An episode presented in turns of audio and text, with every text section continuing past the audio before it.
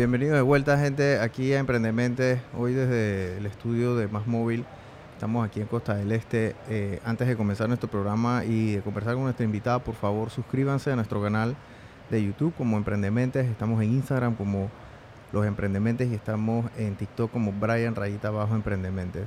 Es bien importante que compartan nuestro contenido y también compartan el contenido de nuestros invitados, en este caso de nuestra invitada, que es la mejor manera de apoyar a los emprendedores.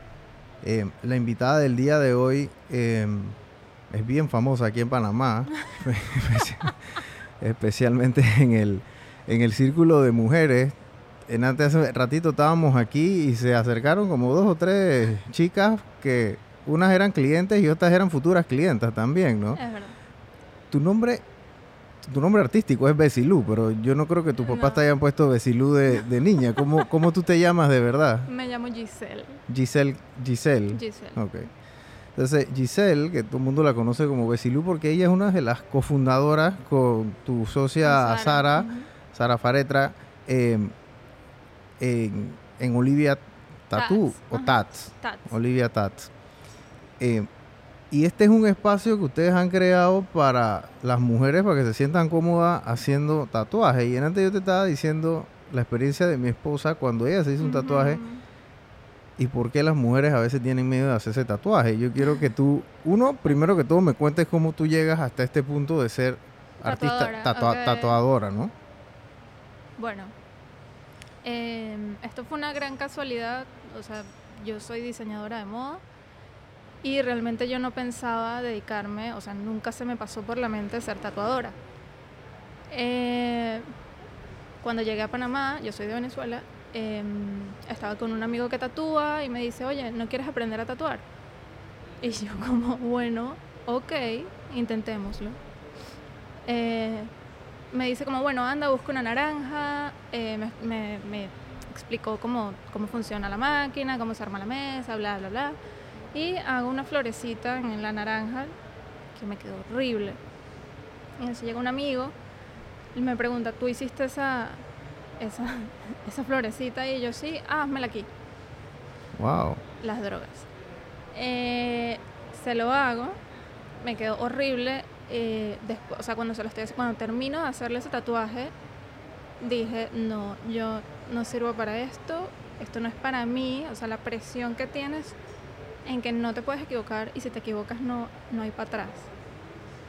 O sea, esa presión yo dije, no, esto no, no va a funcionar. Y lo dejé ahí un rato y este amigo tatuador me dice, no, vale, sigue, inténtalo, practica. Entonces este amigo, el que se tatuó, me dice, no, hazme esto, hazme aquello, hazme esto. Y yo, bueno, dale. Y ahí fui como perdiéndole el miedo. Ese un fue tu primer cliente. Sí, Josh, te amo. Pero sí, él fue mi primer cliente. Ahora que lo veo, o sea, veo sus tatuajes, no están tan mal, en verdad. Pero sí están horribles.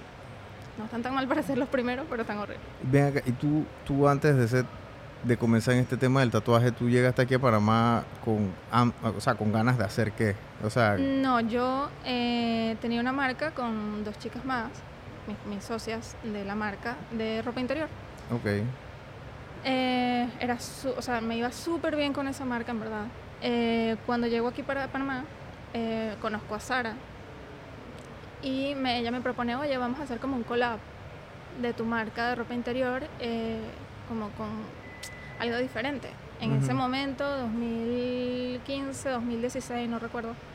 Yo, bueno, dale, cool, le pusimos skin y era eh, como una marca para todos los tipos de cuerpo. De hecho, la campaña de esa, de esa colección era una mujer eh, embarazada, otra plus size, otra súper, súper flaquita. De y de ropa, de ropa interior. Ropa interior, se llamaba Coco en Malibu.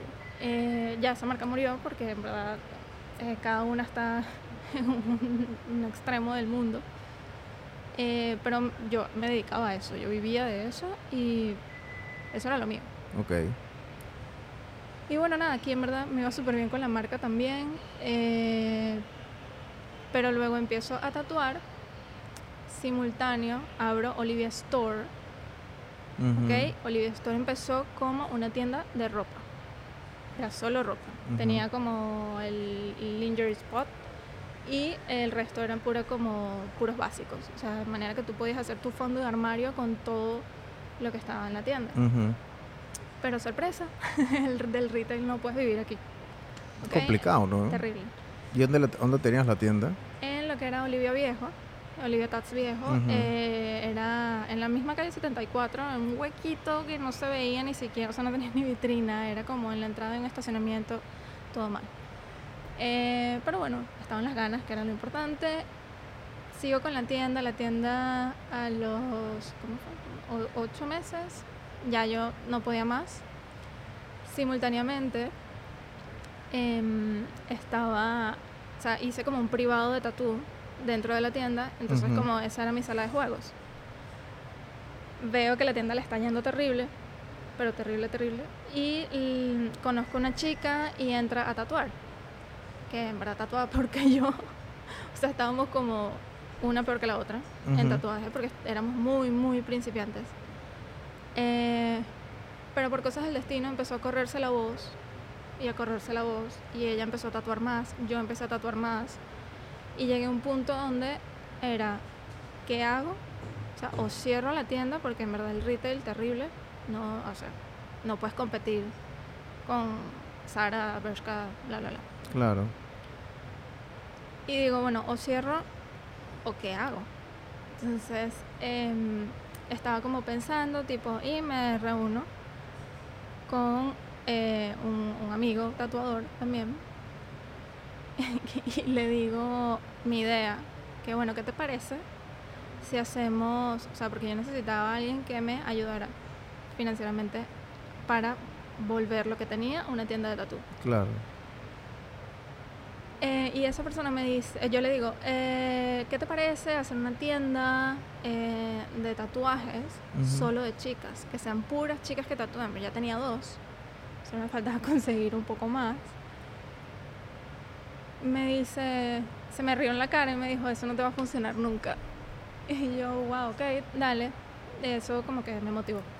Claro. Entonces, aquí ya Sara como que estaba full conmigo, no era mi socia en ese momento, pero sí fue una de las que me empujó a dale y me ayudaba muchísimo. Entonces, bueno, fui como desplazando poco a poco lo que era la ropa y se convirtió en una tienda de tatuajes solo de chicas, eh, que no significa que no tatuamos hombres, sí tatuamos hombres, pero es el staff. Que O sea, ahí, so- ahí solo trabajan mujeres. Sí. Y bueno, así terminé con una tienda de tatuajes. Cuéntame una cosa, ¿por qué, por qué las mujeres tienen este... tú- Tú llenaste un espacio dentro del mercado que Sí. estaba latente y está latente todavía. A veces porque Sí. digo, es mentira que tú puedes cubrir todo el mercado Claro. tú sola. Eh, pero tú tienes un, tú llenas un espacio en este mercado y ustedes identifican una problemática porque tú obviamente te gustan los tatuajes, ¿no? O sea, tú vives de esto, tú tienes Exacto. tatuajes, también me imagino que tienes amigas y amigos que tienen tatuajes.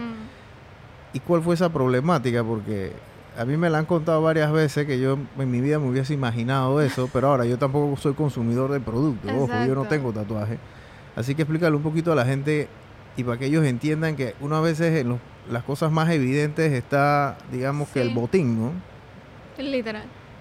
Eh, nada, bueno, está este hueco de que no habían eh, tiendas de tatuajes solo de chicas. En Panamá no había ni una. Ujú. Sí habían tiendas mixtas donde la- o sea, las dueñas eran mujeres, pero ninguno era completo, o sea, el 100% de chicas. Y tampoco había uno que se dedicara a hacer fine line, que son estos eh, tatuajes muy delgaditos, eh, que no son tan grandes. Y bueno, yo empecé a hacer eso porque era lo que más tripeaba hacer.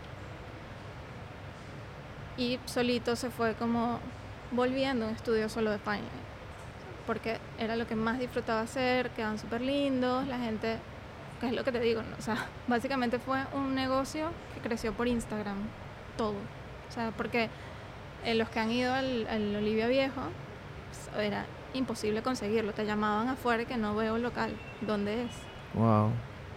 Entonces, pues nada, así fue. Ustedes llegan y las mujeres tenían como ese miedo también de hacerse los Sí, tatuajes. claro, cuando sea, llegas, cuando llegas a un lugar donde no te está esperando una persona que tiene la cara tatuada, no, sin ánimos de ofender a nadie, a nadie, cada quien hace lo que quiere con su cuerpo, pero eh, normalmente eso te intimida un montón. Entonces, lo que queríamos nosotras era que cuando llegaras a Olivia, llegaras como a la sala de tu casa. O sea, no te sintieras más nervioso, no te generara más ansiedad. Claro. El hecho de que si es tu primer tatuaje, eh, o sea, tienes que recordarlo como algo cool. O sea, como que estaba tranquila, estaba tripeando, o sea, era un grupo de mujeres súper chéveres. eh, me estaba tomando algo, o sea, no, no lo veo, o sea, no lo veas. El, prim- el primer tatuaje no lo vas a recordar como algo que Traumático. Casi que me muero de susto. ahí abajo de- No, estaba chileando pues con un unas amigas y Taller de camionero. exacto. Sí, o sea, ahí, miren, para lo que no están viendo, dentro de las industrias, cualquier industria que ustedes tengan o que ustedes estén experimentando, lo que ustedes deben de hacer es que identifiquen estas clases de huecos, porque los tatuajes existen, yo no sé, desde la época medieval, me imagino, o sea, No, de toda la vida. Sí, exacto. Hay gente marcando... 25 mil años. Correcto, hay Sí, gente marcando su cuerpo por diferentes razones. Ahora obviamente es un tema mucho más artístico, antes puede ser un tema Sí. cultural, un tema de, eh, no sé, de guerra, cosas de esas, de pertenencia a alguna tribu, lo que sea. Exacto. Lo que hace, lo que hace Bessie es que ellos identifican que el, el por qué la gente se está comenzando haciendo un tatuaje, pero sobre todo el por qué no te vas a hacer un tatuaje. O sea, ustedes atacan es- ese espacio. ¿Por qué yo Exacto. no voy a hacerme un tatuaje? Ok, yo no voy a hacerme un tatuaje porque yo no quiero ir a un taller de, de mecánica que tenga un señor que tatúe. Porque Sí. bueno, no me siento cómodo, Y- pues. exacto, Y no gasto mi final- plata ahí. y ya. Exacto, al final todo, todo es la experiencia y el hecho de que yo me quiero hacer, yo una chica me quiero hacer eh, acá, bajo el busto, un tatuaje, es más cómodo para una mujer tatuarse con una mujer que con un hombre. Claro, que te Sí estén sí. agarrando ahí. Exacto, digo, y también con los cuentos que hay, Ujú. ¿no? Eh, te puedo decir. Pero bueno, eh, sí, es más cómodo. Incluso para mí, que yo tatúo, yo prefiero tatuarme con mujeres que con hombres. Una cosa, ustedes cuando tú arrancas y tienes este, digamos que cierras la tienda de ropa y ya te dedicas al 100% al tema del tatuaje, eso fue como una bolita de nieve, me imagino, porque una amiga le dice Tal a la otra amiga y otra amiga le dice a la otra amiga, una amiga le dice a la otra amiga, y aquí lo vimos en vivo y en directo. Una de las señoras, una de las muchachas que estaba aquí en, en la tienda de, de, de Más Móvil, se acercó, me imagino que tú has Ujú. tatuado a tanta gente, no te acuerdas de todo el mundo, y se acuerda y que, oye, tú me tatuaste, y entonces están, y ya, yo le dije a mi amiga, y entonces trajo a otra muchacha que estaba aquí, Sí. y entonces esta quiere hacerse uno con la hija, imagina, entonces ya... Sí, Estamos es hablando que estos cool. son eventos familiares, de que mi abuela, mi la hija, y, digo, la, la, la hija y la Y nieta, ajá. cosas de esa índole, que eso antes no se daba, ¿no? Digo, nosotros, como que la persona más viejita que hemos tatuado es una señora de 84 años que fue con todas sus nietas, sobreviviente de cáncer. Eh, esa señora fue con sus nietas y todas hicieron una estrellita. Ujú. eh, y era como un machín tatu colectivo, familiar. Wow, Y fue increíble, o sea, la vieja, un trip. qué cool. Toda la familia se tatuó. Todas las nietas, eran como Todas las nietas. cinco, cinco o siete, no recuerdo. ¿Y son panameñas? Sí. ¿Quiénes son? Si se puede decir. Oye, no, no sé. ¿No te acuerdas el No, nombre? a mí, yo tengo que decir algo. Yo, a mí el COVID me dejó rota la memoria. Wow. Mal. O sea, mal. Pero sí, no, no recuerdo. ¿Y tú cómo hiciste en tema de, en pandemia, cómo, cómo hicieron? En pandemia la gente se volvió loca. En verdad. O sea, era que bueno, este es el año. Por si acaso me muero, voy a hacer todo lo que no hice. O sea, todo el mundo se tatuó en 2020. Nunca había tatuado tanto como en ese año. Santo. Te lo juro. O sea, la gente. No, pero me decían, eh, yo voy a tu casa. Y yo, no, yo no tatúo en mi casa, pues está todo cerrado, no podemos tatuar. Ya cuando nos empezaron como a medio soltar ahí, eh, la gente estaba arrebatada. Sí, porque, o sea, tu, tu, tu línea de negocio tú no puedes, este, ¿cómo te explico? No puedes, eso, eso toma tiempo. Sí. Bueno. Horas, son horas. Sí, no puedes, porque la- la- la- la- las restricciones eran de, bueno, podías salir que dos horas y entonces, tío, imagínate, en dos horas tú no puedes hacer, un- bueno, no sé, no, yo no sí, sé, sí. puedes sí. hacer un triángulo a lo mejor, no a cositas pequeñas. sí, Pero sí, o sea, yo- yo- en la pandemia fue una demencia. Una demencia. La gente se volvió loca. Era todo o nada. Tatúame, quiero dos. Claro. Quiero tres. Y te lo puede decir cualquier tatuador. Te lo puede decir todos. Pasamos por eso y fue como, what? fue fuerte. Fue muy demente, de verdad. Entonces, y, y, y para ese tiempo de pandemia ya tenías la, la tienda. Sí, ya en ese momento, desde el 2017 está la tienda. Ok, la de tatuajes. La de. La tatú. O sea, que ustedes ya tienen, ¿qué? Ya casi cinco o seis años. Seis. Seis. Vamos wow. seis. Y se mudaron hace poco ahí a un edificio Midtown, ahí Midtown, en... Ese es eh, tremendo edificio. Sí, es, es genial. Genial, tiene estacionamiento, que será nuestra pesadilla. Siempre. Sí. Eh, tiene estacionamiento, tiene vale parking, el, el edificio es hermoso, es como bien industrial. Claro. Está súper cool, está súper cool, en verdad. Tú arrancas y entonces abren esto y... ¿Tú tienes más gente tatuando ahí? Sí, bueno, eh, inicialmente, digo, Olivia ha sido también como una escuela, ¿no? Para muchos. eh, que empezaron a tatuar en la tienda y digo, eh, bueno, tiene que seguir creciendo, ¿no? Eh, abrieron sus estudios, tal, y ya nosotros lo que estamos haciendo ahorita es solo trabajar con invitados internacionales. Ok. Entonces traemos puros artistas. eh, digo, también está la ventaja de que yo ahorita estoy viajando bastante.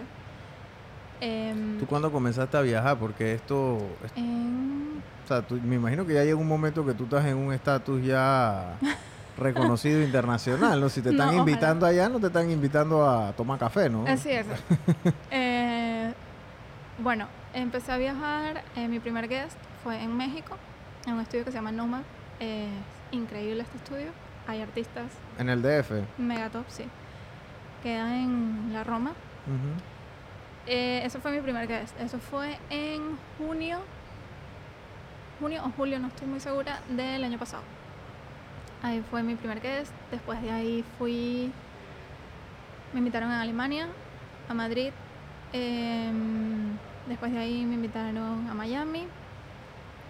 Eh, este año fui a Miami y ahorita la semana que viene me voy a, a Nueva York, a uno de los estudios más increíbles Ciudad. Se llama Atelier Eva. Atelier, de antes me elegiste el nombre, se me olvidó. Atelier Eva, sí. ¿Y esas experiencias cómo son? Tú llegas allá y cómo funciona este tema de que tú vas allá como invitada, porque yo, yo me imagino que ellos te publican allá Sí. y entonces la gente dice, ay, yo quiero tatuarme con ella. Sí, e igual que como funciona acá. Yo traigo invitados y la gente, como- o sea, eh, eh, porque en verdad también es la experiencia de tatuarse con alguien como súper top, que no significa que los de acá no sean top, para nada. Pero es aquí hay muchísimo es- talento. Es un top diferente. Pero, pero digo, ¿sabes? La gente le encanta como, bueno, no todos. Hay gente que tiene su tatuador y solo se tatúa con una persona. Eh, muchos de mis clientes solamente se tatúan conmigo, que gracias, los amo mucho. Eh, pero, por ejemplo, yo sí, a mí me encanta tatuarme con gente que viene o cada vez que yo viajo, cosas así. O sea, yo todos los tatuajes, casi todos los tatuajes que tengo son, Son de gente diferente, sí, de artistas de diferentes. ¿Y tú misma te has tatuado alguna vez? Sí, me he tatuado. Bueno, al principio, cuando nadie se quiere dejar tatuar por ti, uno se tiene que sacrificar. ¿Y, y dónde te tatuaste? En Dije en el, el, que muslo, está en la horrible, pierna. ajá, el que está horrible, el del muslo. Eh, después me hice algo como por acá por la cadera y otro aquí en el abdomen. Eso fue complicado. Pero, ok. pero sí, me he Sí, porque tienes que estar como viéndote. Sí, es- y que- Pero sí, sí me he tatuado. Ok. Eh, tú llegas allá, entonces llega la gente y yo estoy viendo que esto es como si fuera, o sea, el cuerpo de la persona es como un canva y tú estás dejando que un artista literalmente te ponga. Entonces tú tienes como que, ay, este tatuaje me lo hizo fulanito, este me lo hizo menganito, este no sé qué. Entonces como... Sí. A ver, hay dos tipos de personas. Están las personas que todos los tatuajes tienen un significado súper emocional, em, tipo, esta es la firma de mi abuelita o esta es la firma de mi papá. Yo, por ejemplo, tengo la firma de mi mamá y la firma de mi papá hechos por ellos. ¿Ok? Aquí están. eh, aquí O sea, ellos y te acá. firmaron y alguien te No, tatuó. no, no, ellos me tatuaron. Ah, ellos también tatúan. No. Bueno, pero les No. enseñaste ahí, me imagino, no, pero lo básico. intentaron, fue, estuvo bien. Ok. Estuvo bien, estuvo bien. Está la otra. La de mi papá quedó un poquito mal, pero Pero es su firma. No importa, exacto. o sea, y hecho por él. Eh, pero es eso, por ejemplo, mis o sea, particularmente yo, como que son muy pocos los que tienen un significado. ¿verdad? Eh, bueno, quitándolos de mis, mis gatos, los que me siguen saben todo lo que yo amo mis gatos. Eh, y ya, o sea, lo demás son como, eh, como diseños de los artistas Claro. que digamos que es como mi colección de arte. Y ya. Hay El- gente que colecciona cuadros, yo colecciono tatuajes. Los tatuajes tuvieron un estigma. Yo creo que ese estigma ha ido bajando las revoluciones. Todavía está. Todavía está, Claro. obviamente, pero yo te digo, yo vengo del mundo corporativo, donde francamente Sí. tener un tatuaje era inaudito cuando yo era banquero. O sea, el que tenía tatuaje visible, digámoslo de esa forma, porque es bueno, tú puedes tener un tatuaje en la espalda, nadie te va a ver. Sí. sin- esperemos, pues que nadie te esté viendo sin ropa en el trabajo, pero. eh, pero ya, llega- ya ahora mismo es Sí, está es- más relajada la normal, cosa. o sea, estamos aquí en una tienda de más móvil y aquí entra y sale gente con tatuajes y, Sí. y trabajan aquí en la empresa, ¿me explico? Y Sí, en el banco sí. también, yo voy a una caja, un cajero. Sí, los bancos ahorita están eh, como ya más tranquilos. Pero es lo que te decía, o te adaptas o mueres, porque entonces ya todo el mundo tiene tatuajes. O sea, por lo menos el 70% de la gente tiene por lo menos un tatuaje. Sí, Entonces, que, que- Ah, bueno, no contrato más gente, pues. es bastante, sí, es, es- no, sí, entonces, eh, y el estigma que tenía el tatuaje era bien negativo. Claro, o sea, tú tenías un tatuaje y eso te lo hicieron en la O cárcel. sea, el, sí, literal. O sea, el hombre que tenía tatuaje prácticamente se lo tuvo que haber hecho en la cárcel. Ajá. Eh, y la mujer que usaba tatuaje, o sea, eso era. Me, Ba- me explico. bajito, o bajito, sea, bajito. eso era abajo del suelo, ¿no? Entonces, este. Eso, eso ha ido cambiando al punto de que ya. Y esa era otra cosa, el tema de los tatuajes. Hace 20, 15, hace 20, 30 años era por un tema de Mm. extracto social. Si Sí. tuvieras un extracto social un poco más bajo, entonces era aceptable que tú tuvieras un tatuaje, pues porque tú estabas en, los guetos. Ahora hoy en día, o sea, a ver, la gente que, eso no es barato.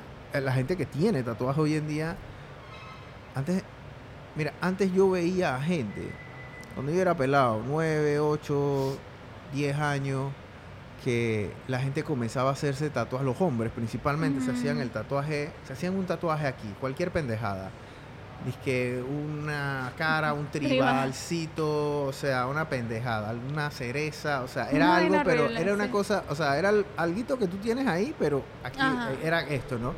Entonces están los hombres en franele con, con- para que le vieran el tatuaje, pero hoy francamente alguien, un hombre, se hace una cosita aquí y se ve ridículo. Sí, Porque ya tú tienes que tener la manga, ¿me explico? O sea, ya tú tienes que tener toda la manga tatuada, porque entonces no tienes nada.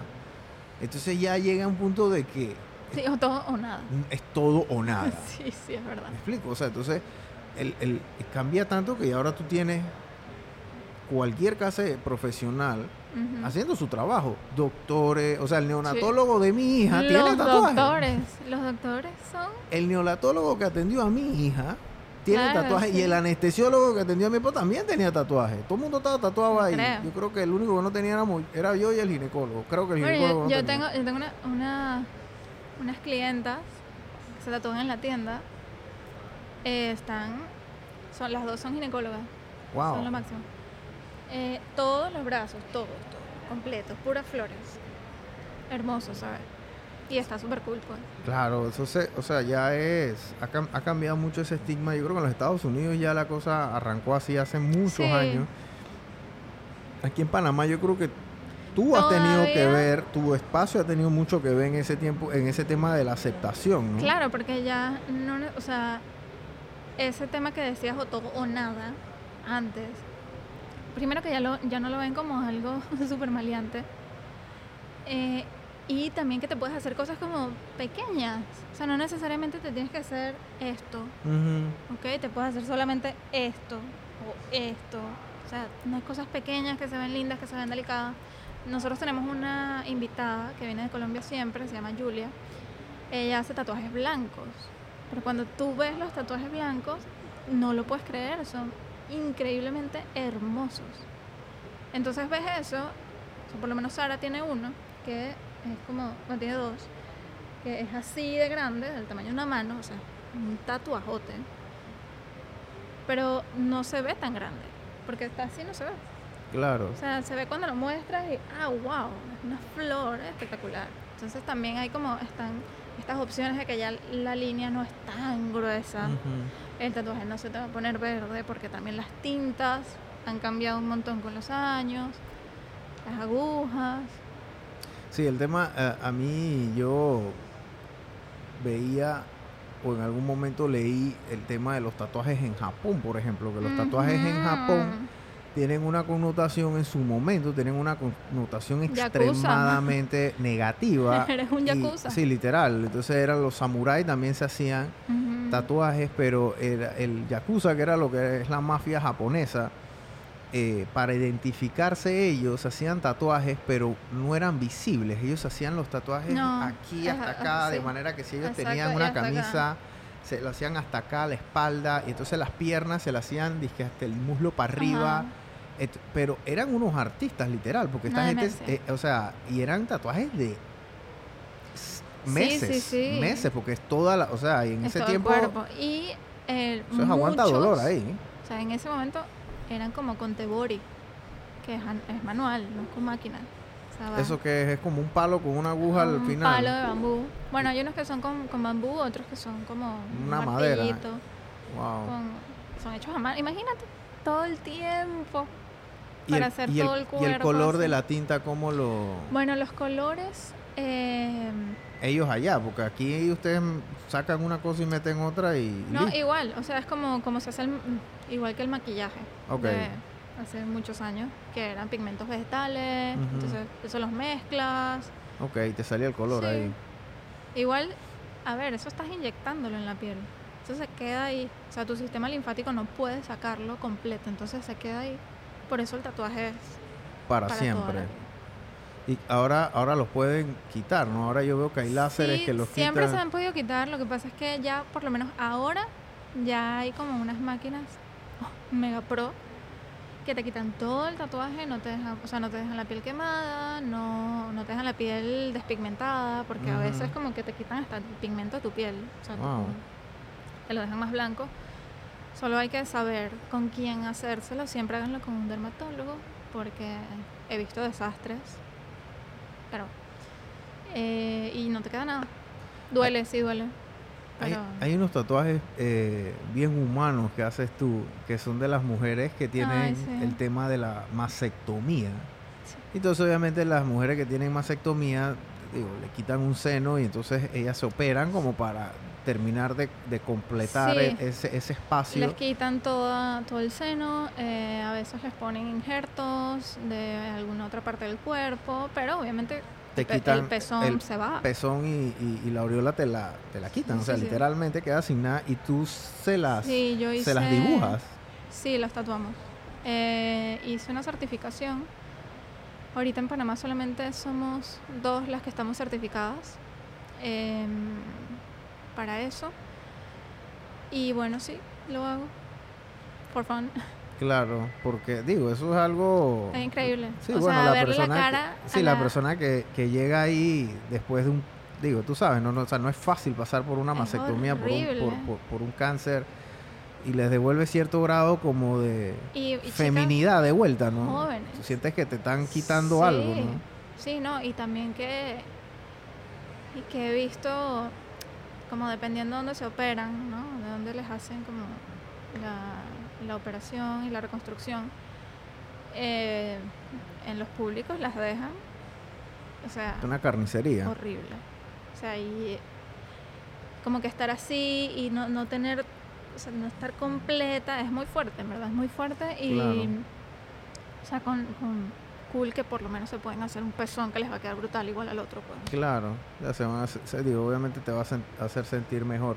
Em, ¿tú, tú piensas que tú vas a agrandar más? ¿Qué más viene? Porque Oliva Tats ya prácticamente, digo, es una marca obviamente de un, de tatuajes, pero o sea, ahora mismo tú puedes tratar de diversificar en cualquier otra cosa que Bueno. tenga con el mercado de mujeres, ¿no? Sí, de hecho no es solo Livia Tats, también tenemos un sex shop, Ok, se llama G-Spot, em, está allá, ay, perdón, está ahí en la, en la tienda, tenemos como un corner de... ok. puras cosas eh, de juguetes sexuales, también lubricantes. ¿Y eso se vende bastante? O sea, que es bastante. Mucho, no, en verdad se vende muchísimo porque también ¿Y qué venden ahí? Dije vibradores. tenemos vibradores, tenemos Se dice así, vib- vibradores. vibradores, sí, vibradores consoladores, no sé. ok. Em, también tenemos lubricantes, eh, aceites, ropa interior. em, hay, de, hay de todo. O sea, hay que sets para, para y lo los que lubricantes quieras. y los lubricantes que ustedes venden qué tiene de diferente al que venden ahí en la rocha del calle ese que venden ahí No sé si lo puedo decir aquí, pero tiene CBD. Tenemos unos que tienen CBD. y eso qué causa em, el CBD Te pone como hipersensible. ok aumenta la experiencia La piel, o sea, la sensibilidad. ok O sea, no es que te da una nota. no. ok Em, sí, te pone como, como hipersensible. De hecho, tenemos una marca que se llama Foria. Ellos es creado por mujeres también. O sea, la mayoría de las cosas que vendemos en esa tienda es de mujeres. Esta marca Foria creó sus lubricantes para mujeres que están o entrando a la menopausia o posparto. ok ¿Ok? Que eh, no sé, no me ha pasado, pero tengo entendido que después del parto o entrando en la menopausia, la lubricación es nula. Entonces, eh, tiene como un montón de hierbas y más el CBD también, que te ayudan con todo ese proceso. claro Sea más llevadero. Sí el tema de la el tema de la salud sexual como que no sé entre las mujeres también es un poquito mito no Digo, también como complicado en bueno yo Olivia, no sé ninguna amiga mía me va a hablar de su, su vida sexual pero es porque es un súper tabú. pero entre ustedes tampoco lo hablan mucho No, claro que sí. ah sí entre las mujeres sí lo hablan Claro. O sea, las chicas que van a la, a la tienda, yo creo que también es por eso, o sea, Bueno, que ellos llegan ahí, llegan a donde la experta, ¿no? Sara, sí. A Sara es la experta. Imagino que ella, Es ella ahí personaje, deberían ir solamente a preguntar para que, ella para dice ahí, oye, ¿cuál- ¿qué es lo que te, ¿cuáles son tus síntomas? Espérate para un momentico, te tengo la esto, receta, esto. que te voy a dar el, el- la pócima aquí. Sí, sí. No, pero eh, lo que te iba a decir era que como es un lugar, o sea, se siente seguro, o sea, no les da pena preguntar y se vende, se vende bastante. ¿Cuánto- Ahora, no es lo mismo entrar a Olivia a comprarte un lubricante que pasar, atravesar un autolavado completo Sí, allá para en entrar en un sex shop mientras todos se están viendo así. ¿Y ¿Qué? Ajá, exacto. Yo, em, mi socio Manuel tiene, tiene, bueno, tiene la página del Shotting y hay un, hay una tienda que, que pauta ahí. Y entonces yo veo que él sube bastante posts de ellos. No dije, no, que o sea, y sale el vibrador y el y la cosa ahí. Y yo en algún momento, en algún momento, yo no sé, yo almorzando con él me dice, dije, dije, brother, ¿tú sabes cuántos vibradores vende este man a la semana? Y me dijo un número, dije, 40. Una cosa así. O sea, yo dije, 40 vibradores en una semana. O sea, yo estoy en el negocio equivocado.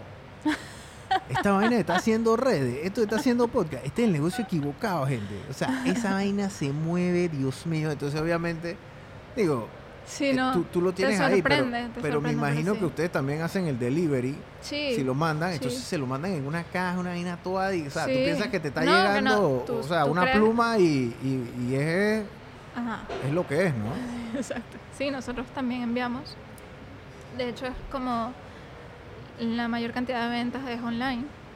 Porque, bueno, está ese tema de. Ay, ¿Quién da- me va a ver? Igual tienes que poner el nombre y la tarjeta, ¿no? Sí, ¿O dónde te lo van a llevar? Pero con nosotros están a salvos porque no dice G-Spot. Ok. Así que pueden comprar tranquilos con su tarjeta de crédito. Este, sí, porque esa es otra. Obviamente vas a comprar ahí y te va a decir Sí, sí. digo, No, no. Tu, tu esposo o lo que sea, o bueno, Sí, no, no, ahí no es el caso con nosotros, pero, pero sí, nosotros empacamos súper bien, no se nota nada de lo que está dentro, no te, o sea, puedes estar comprando un t-shirt, unos Claro. zapatos, lo que sea. O sea, no tienen identificación la, la sí, eso es un mercado que es hasta complicado hacerle pauta o hacerle cosas, no puedes. No puedes, nosotros estamos restringidos. Sí, estás restringido, sí, Nuestro- obviamente, eso no. Nuestro Instagram está medio restringido, pero Sí. bueno, igual eh, también porque está Olivia y Olivia tiene tantos clientes que esa voz se va corriendo también. Claro, que- que porque bueno, cada vez que van a la tienda lo ven, ah, mira lo que venden aquí, no, es ¿Qué que yo esto? fui allá. Sí, que una amiga mía quiere mentir, es para ti, pero. Exacto. Sí, Eh, sí también. entonces, pero esto del G-Spot vino después de Olivia y, y Sí, qué más puede después. venir, porque puedes, o sea, ahora, ahora a lo mejor puedes volver de vuelta a lo que es la ropa, ¿no? Sí, la ropa ya está. Ah, también tienen Sí, ropa ahí. porque dentro del estudio tenemos un shop al final. Porque Ok. este local es mucho más grande que el anterior. Yo no he ido, bueno, yo, Tienes que ir. yo no he ido, voy Tienes a ir un día a, a, a te, ver. te vas a sorprender. Es muy bonito el lugar. No es porque sea mi hijo, pero mi hija. Bueno, pero es Todo el mundo me ha dicho que es, que, que es bien cool. Sí, está súper cool. Es como entrar a una casa. Es como un loft, pero Sí. no es loft. Qué chévere. Entonces, bueno, al final tenemos una, una tienda, Ujú. vendemos accesorios, vendemos lentes, vendemos zapatos, eh, t-shirts, Ujú. está el G-Spot, hay de todo. Ok. Esa relación ahora en adelante con, con todo este tema, tú, tú quieres abrir un Olivia en otro Mm, país, o sea, te, te, te, te, te llama la atención o te Full. late, dije, voy a hacer sí, una sí. franquicia, qué sé yo, no sé si eso se franquicia. Bueno, pero- nosotros teníamos una en Barcelona. Nosotros abrimos una, un Olivia en Barcelona, que bueno, nos mató la pandemia, porque estaba en una zona súper, súper turística. Y bueno, nada, eh, cerraron los vuelos. Entonces, básicamente, esa tienda era muy de, de extranjero. O sea, el que más se tatuaba era ese británico loco borracho que estaba por ahí, o sea, te lo juro, de todo. Eh, pero sí, o sea, los clientes, la mayor parte de los clientes de esa tienda específicamente eran puros turistas, porque estaban en una zona extremadamente turística. Y bueno, nada, la, la pandemia, o sea, España, o sea, bueno, bueno, sí, España estuvo cerrada mucho tiempo. Y bueno, decidimos cerrar porque era, o sea, un gasto mensual, porque allí no, No había- no fue que dale, te los perdono, o te los vamos a hacer un Sí, acuerdo de la pago, allá no había moratoria, No, ahí no había nada y decidimos cerrarlo. claro. Eh, igual también, o sea, tener una tienda afuera es un poco un dolor de cabeza, ¿no? Porque tienes que estar ahí. O sea, tienes que estar ahí. Pero, pero sí, bueno, eh, me gustaría abrir otra, pero de este lado. O sea, Algo más cerca. Quizás en Colombia, México, Miami. En Colombia el, el, el mercado del tatuaje me imagino que es más, más grande. Es gigante. Es gigante, o sea... Hay mucha gente tatuada. Pero es que hay muchísimos tatuadores y uno más talentoso que otro. Es increíble. Sí, yo fui a Bogotá hace poco y tenía muchos años de no ir y me di cuenta de que hay... Acá tuve gente tatuada. Sí, no, pero allá Pero allá es básicamente todo el mundo está tatuado. Tú te sientes fuera del lugar porque tú no tenías, yo no tenía tatuaje. Y que tú, te- Sí, pues sí, uno nada más como para que piensen que soy de un verdad. chicle. De verdad, o sea, era, era, era impresionante ver y de todas las edades. Sí, sí, sí. O sea, ahí es como normal.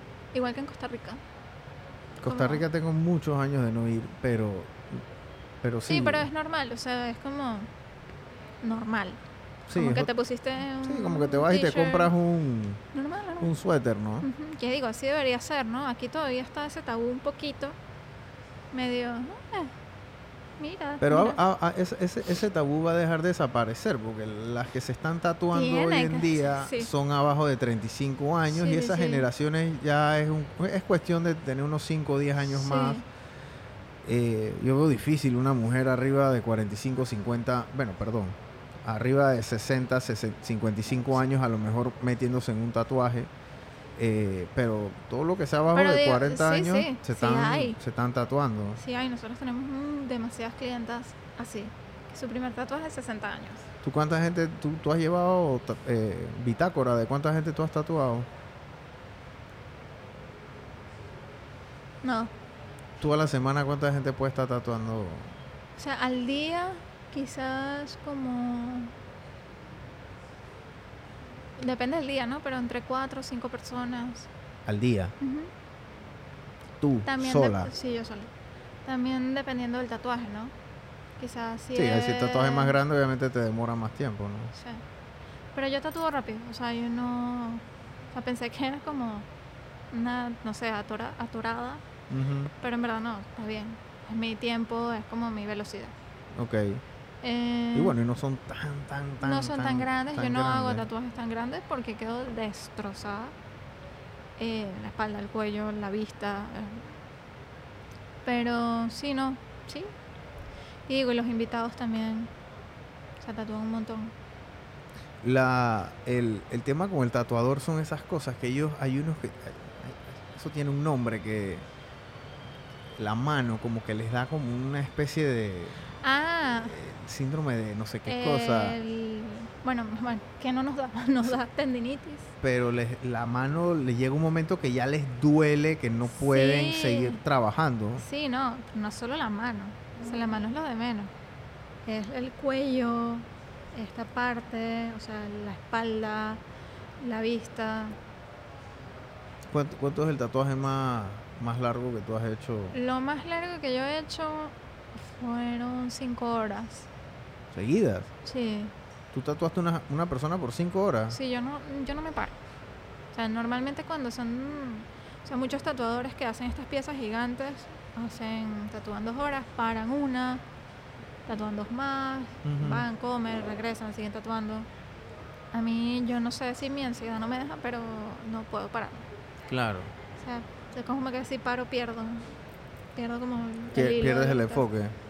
Sí. ¿Y qué le tatuaste a esa persona de cinco horas? Eh, eran El mapa de Panamá. Dios mío. Pasa. Eh, eran.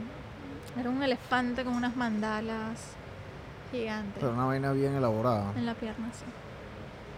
Wow. Y tú dibujabas antes porque para tatuar Sí, tienes que dibujar. sí, sí, Eso sí. no es que tú llegas y comienzas ahí a, pasar una línea ahí. Bueno, mira. eh, bueno, en Olivia han pasado muchas personas que han aprendido a tatuar. eh, no todas sabían dibujar. ¿Ok? Eh, de hecho, una no sabía dibujar absolutamente nada. Y ahora tatúa súper bien.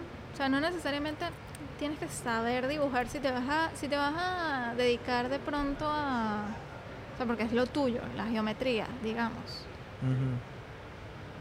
Son líneas y líneas, lo que tienes que saber es de composición, pero no tipo claro oscuro, luces, profundidad, Claro. no. Claro. Que digo, sería excelente que todos pudieran dibujar. Eso Sería lo, lo más ideal, pero no necesariamente todos empiezan sin dibujar.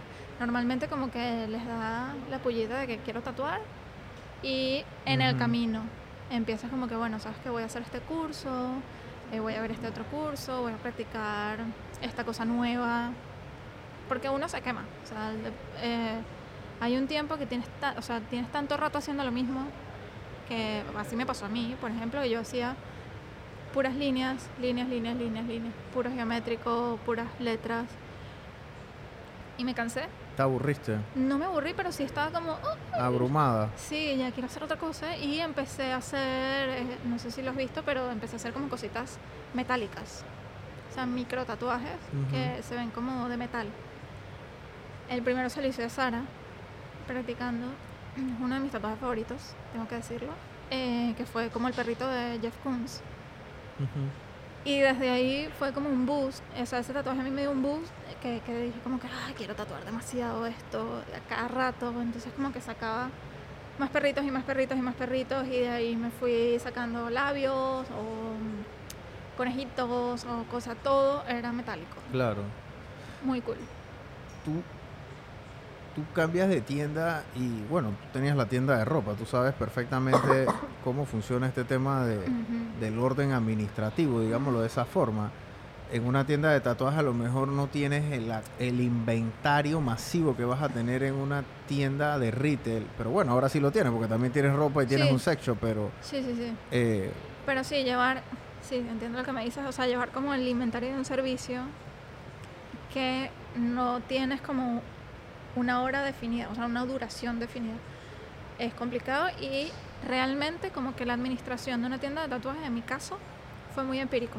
O sea, fue, bueno, vamos a hacerlo de esta manera, si así no funciona, mejor lo hacemos así. O sea, yo tengo un cuadro de Excel que ha ido mutando por siete años hasta que ya ahorita es como, este es el que es. Así que me, me calcula todo. O sea, la facturación de cada una, eh, cuánto es el porcentaje para tal cosa, cuánto es el porcentaje para esta otra cosa. O sea, todo ya está calculado. Yo lo que tengo que llenar datos. Claro. ¿Tú cómo, ¿Tú cómo calculas la tarifa de un tatuaje? O sea, tú, tú dices y que bueno, esto me va a tomar, porque e- esa es otra cosa, el tatuador a veces dice que bueno, yo creo que esto me va a tomar 15 minutos y hago mi cambalache matemática de, de loco y allá va. Normalmente, o sea, hay dos maneras de hacerlo. Eh, eso ya es como muy personal del tatuador, o sea, que son sus tarifas. O sea, ellos dicen cuánto vale su trabajo. Em, pero sí en el estudio tenemos un mínimo, ¿verdad? Que son 90 dólares, ese es nuestro mínimo. Eh, y ya, por lo menos yo, no cobro por hora. ¿Ok? No, no, no, no es para nada rentable cobrar por hora. Y yo cobro por pieza. ¿Qué te quieres hacer? ¿De qué tamaño? ¿En qué lugar? Y ahí yo veo el nivel de dificultad que tiene ese tatuaje. Entonces yo te calculo un Ta- precio.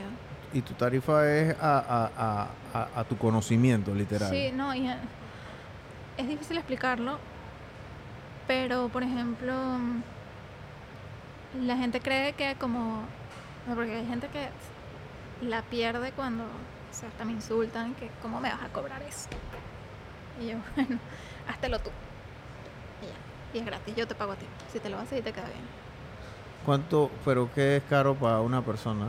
Digo, por ejemplo, em, Háblame en pulgadas, un tatuaje de 2x2. dos pulgadas, digamos una palabra.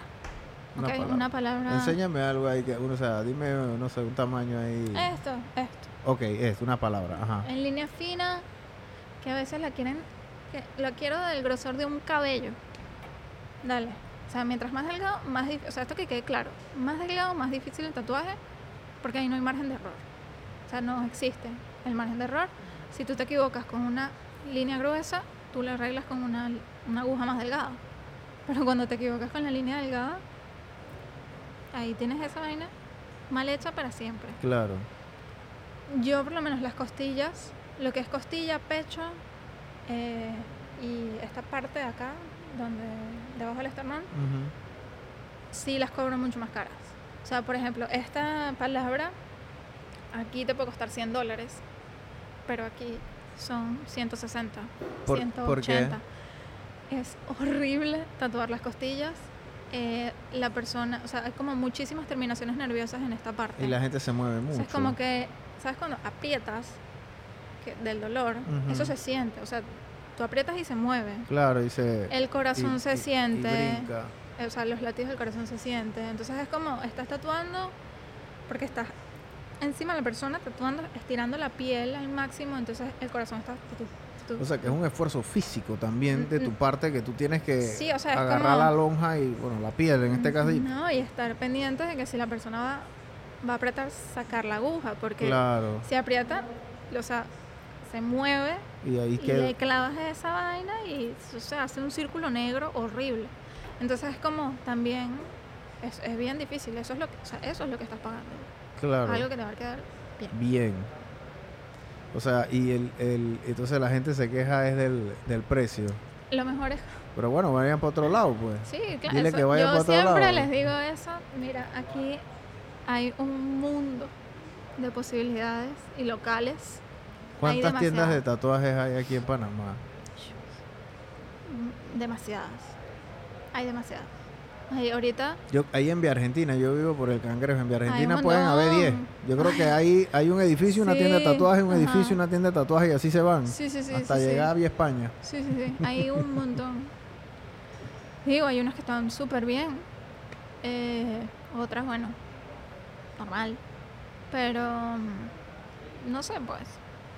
Sí, el, el, el artista de tatuaje es como es como la comida, literal. O sea, a ti te puede gustar la comida mexicana y a otro le gusta la comida italiana. Así de sencillo, o sea. Sí, exacto. Por ejemplo, una persona que siempre, o sea, que se está haciendo piezotas gran, tradicional, tatuaje tradicional, que es este... el de gringo, le dicen los. Sailor Jerry. Ajá, Ese. exacto. Ajá.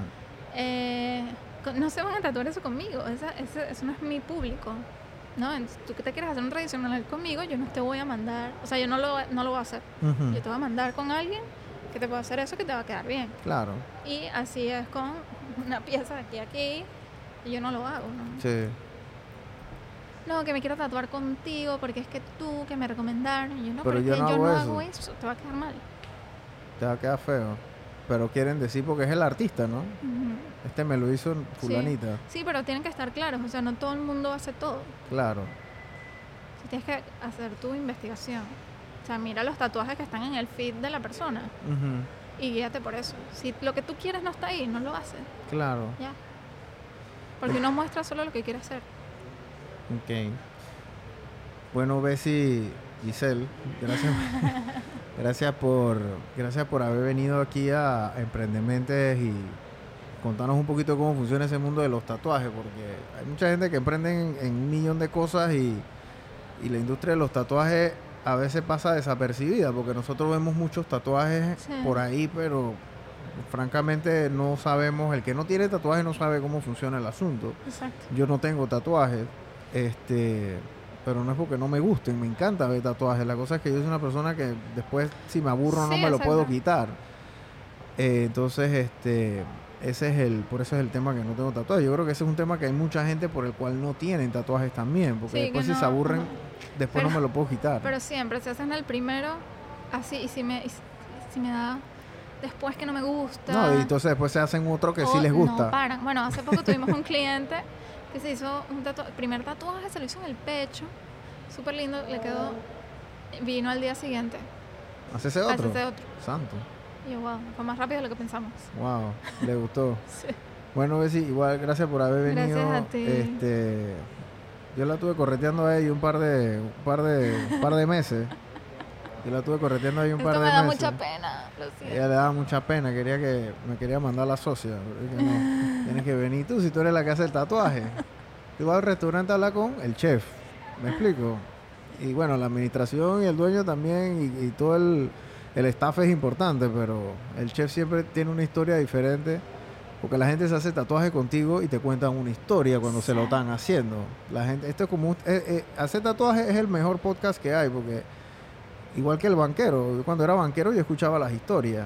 Tienes que escuchar la historia del por qué esa persona se está haciendo el tatuaje hasta cierto punto sea hasta empática con ese Sí. con esa situación, ¿no? Sí. Porque están ahí es por algo a veces es, bien profundo y a veces es algo bien superficial, ¿no? Sí. Es muy fuerte. O sea, hay historias que yo me quedo. o sea, hay gente que se tatúa conmigo y me cuenta, o yo de impertinente, ¿qué? ¿Por qué te estás haciendo esto? Y me cuentan Una, historia de terror. historia que yo digo, Dios mío, yo no tengo ni un solo problema en mi vida. Sí, sí. O sea, Totalmente. muy fuerte, en verdad. Bueno, gracias por haber venido, gente. Por favor, sigan a, a Besilú, sigan a Olivia Tats. Este, vayan y visiten eh, y háganse.